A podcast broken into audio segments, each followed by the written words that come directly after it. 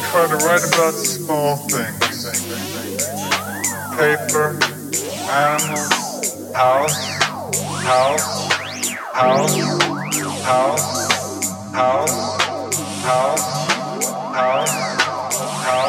house, house, house, house, house.